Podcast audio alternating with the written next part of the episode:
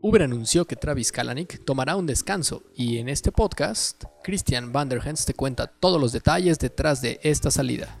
Hola amigos de Platzi, hoy les quiero hablar de Uber. Les quiero hablar de Uber 2.0, les quiero hablar de Travis 2.0. Les quiero hablar del futuro de una de las empresas que más rápido ha crecido. La aplicación móvil que más creció internacionalmente debido al Apple Store y a su expansión maravillosa por todo el planeta. Quiero hablar de Uber, la empresa que hace unos minutos me trajo hasta esta habitación desde donde estoy haciendo el video y la empresa que probablemente está transportando a muchos de ustedes. Uber es una empresa que mueve cosas, mueve personas inicialmente. Un software que desde una sola aplicación con un botón te trae un auto eh, con un sistema de crowdsourcing bastante maravilloso. Pero Uber también es uno de los malos ejemplos de cómo manejar a nivel ejecutivo una empresa. Hace apenas unas horas, el CEO de Uber va a tomar un, auto, eh, un espacio de ausencia, eh, va a tomarse una pausa para reconstruir a su equipo ejecutivo, para reconstruir un poco al equipo y porque los accionistas ya estaban cansados de las malas noticias que tenía Uber. Tres malas noticias particularmente para la empresa. Primero, eh, muchos problemas de acoso sexual, eh, una conducta bastante mala de parte de los ejecutivos, una bro culture de parte de muchos de los empleados que anulaban a muchas mujeres y que además eh, afectó por las múltiples historias y, todas las investigaciones que se hicieron internamente. Segundo, una empresa, Uber, que estuvo plagiando a Google y sus tecnologías de autos que se conducen solos con una empresa que crearon eh, para eh, robar un poco la información y aunque todo esto está en juicio, la evidencia apunta a que hubieron muy malas decisiones ahí en contra de Uber, que es también, en contra de Google, que es también uno de sus principales inversionistas. Y la tercera noticia que ha afectado mucho a la empresa tiene que ver también con sus formas agresivas, con la cual eh, peleaban contra la competencia. Su aplicación ha monitoreado cómo usamos a Lyft, cómo usamos a su competidor más grande. Un competidor que ha crecido de forma impresionante este año. Un competidor que cada vez aprendemos a querer más porque queremos que existan nuevas propuestas. Uber tomó muy malas decisiones, pero también con esto mostraron cómo este capitalismo sin piedad, este capitalismo duro, ha logrado que empresas se construyan, se consoliden y crezcan tan rápidamente. Apenas hace unos días leíamos un mail que Travis mandaba a sus empleados, donde él decía, por favor, no hagan tanto desmadre, vamos a celebrar esta fiesta aquí en Miami, un lugar donde todavía faltaba buen transporte y donde quería ingresar. Y cuando existían menos de 400 empleados para la empresa, les decía, por favor, eh, no se acuesten con, con otras personas, eh, menos si están bajo la misma cadena de comando. Yo no me puedo acostar con nadie, fuck my life, porque soy, tengo la vida de deseo. Donde avisaba que por favor trataran de no meterse al no terminar en la cárcel porque no tenían para pagar fianzas de empleados. Y un lenguaje muy coloquial, una cultura muy agresiva que tuvo sus consecuencias.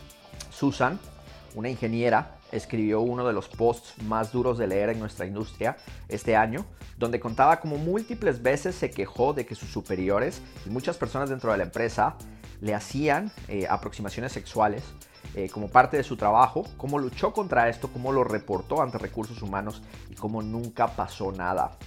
Esto conllevó a una investigación bastante fuerte como por parte de muchos de los inversionistas y del board de Uber, para determinar que los casos eran generalizados y que había muchísimas historias. Uber es una empresa curiosa porque cuando la conoces desde, desde Silicon Valley, obviamente quieres ver su parte tecnológica y las cosas nuevas. Disfruté cuando me dieron el tour de los autos que se conducen solos porque me emocionaba saber que había un nuevo competidor que además tenía una aplicación práctica para estas tecnologías pero me jodió mucho cuando me enteré también que parte de esa tecnología venía de un pequeño robo bastante orquestado que hicieron hacia Waymo, la empresa de self-driving cars de Google. También me afectó mucho enterarme cuando Lyft, una empresa que ha luchado también por este mismo segmento y muchos pueden decir que fue un imitador de lo que hace eh, Uber, simplemente ha tenido grandes repercusiones del lado de Uber. Que la aplicación de Uber utilizara APIs de el, eh, del Apple Store eh, y tuviera problemas incluso con los ejecutivos no es bastante bueno. En una nota que escribió el New York Times eh, hace algunos meses, hablaban como Tim Cook tuvo que llamar directamente a Travis y decirle, hey, ¿qué carajos está pasando? Tu aplicación es popular y la gente la usa, pero estás abusando de nuestros sistemas. Esto no está bien. Travis no seguía las reglas. Travis siempre quiso pelear duro y obtener eh, las cosas y seguir creciendo. Eh, conozco muchas historias de personas que estuvieron desde el principio de, la empresa y que no duraron mucho tiempo. Conozco muchos empleados que han pasado por las oficinas de Silicon Valley de Uber y que no duran mucho. El empleado promedio a Uber va a aprender, a crecer, pero no dura mucho, no hay cultura, no hay este apalancamiento donde te sientes bien por esta empresa y por todo lo que están haciendo. Eso es un poco lo que pasa con Uber. Finalmente, y para mala suerte de, mucho de lo que está pasando, se juntaron otras eh, condiciones. Eh, la madre de Travis falleció, falleció en un accidente en, un barco, en un lago cerca de su residencia. Su padre quedó en muy malas condiciones. Y la madre de Travis era muy cercana a él. Y hoy se despidió diciendo que él necesita ir a tomar tiempo para estar mejor, para estar de luto por lo que pasó con su madre y para entender cómo reconstruir esta empresa. Ayer se anunció la salida de varios ejecutivos importantes de, Uber, así que en este momento no hay una directiva clara dentro de Uber y la empresa está en problemas, pero también es una empresa que tiene un mercado gigantesco por consolidarse, tiene muchos millones de dólares en el banco para seguir funcionando. Es una empresa que no es rentable. Cada vez que tú te subes a Uber, eh, inversionistas están pagando parte de ese viaje. Por eso es que a veces por solo un par de dólares te puedes mover de una esquina a otra en San Francisco con sus planes de descuento. Quiero que pensemos que por más que en Platzi seamos fans de la tecnología y de las empresas y del crecimiento abrupto, también culturalmente creemos que hay que dejar eh, precedentes y explicar cómo una empresa no va a cambiar el mundo y volverse gigantesca con personas malas, con personas con malas actitudes, con actitudes bastante assholes, con actitudes pesadas. Y Travis fue eso. Travis tomó muy malas decisiones. Eh, le dieron unos días para descansar, aunque no me hubiera extrañado que incluso hubieran podido eh, eliminarlo del todo de la empresa. Es más difícil porque él todavía tiene muchísimo control sobre sus acciones. La forma como se ha estructurado, Travis es muy amigo de, Drew de Dropbox y también de Mark eh, Zuckerberg de Facebook, eh, emprendedores también muy reconocidos en Silicon Valley que saben asegurarse de mantener el control de sus empresas para llegar a ver hasta el más allá. Uber sin duda es una empresa que va a salir a la bolsa, es una empresa que va a seguir creciendo y que va a tener muchos desafíos. Ya tuvieron problemas para crecer en China. En China los paró la competencia. En China tuvieron que tomar medidas claras. Con self-driving cars ahora tienen un juicio importante que resolver y que tal vez se va a resolver fuera de las cortes. Y todos sus problemas de acoso sexual van a generar demandas impresionantes. Yo solo quiero eh, pensar que como usuario de Uber eh, me he sentido bastante decepcionado por mucho de lo que hacen He tratado de cambiar a otras alternativas.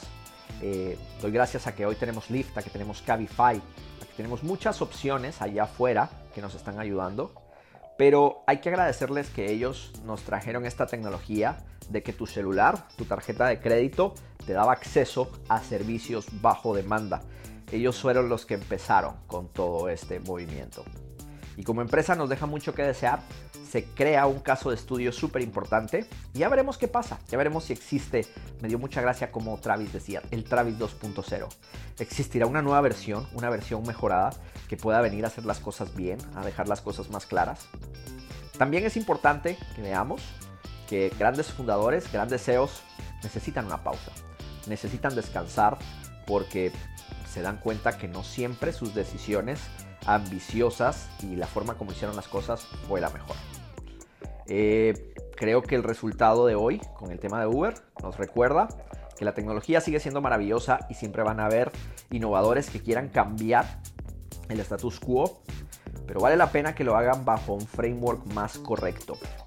Uber espió a periodistas, Uber espió al gobierno, Uber ha gastado muchísimo en lobby político, consigue algunos de los lobistas más importantes de Estados Unidos para pelear por sus causas. Este podcast es una producción de Platzi. También puedes vernos en YouTube y seguir todo nuestro contenido en platzi.com diagonal blog. No olvides suscribirte en iTunes, SoundCloud y Google Play.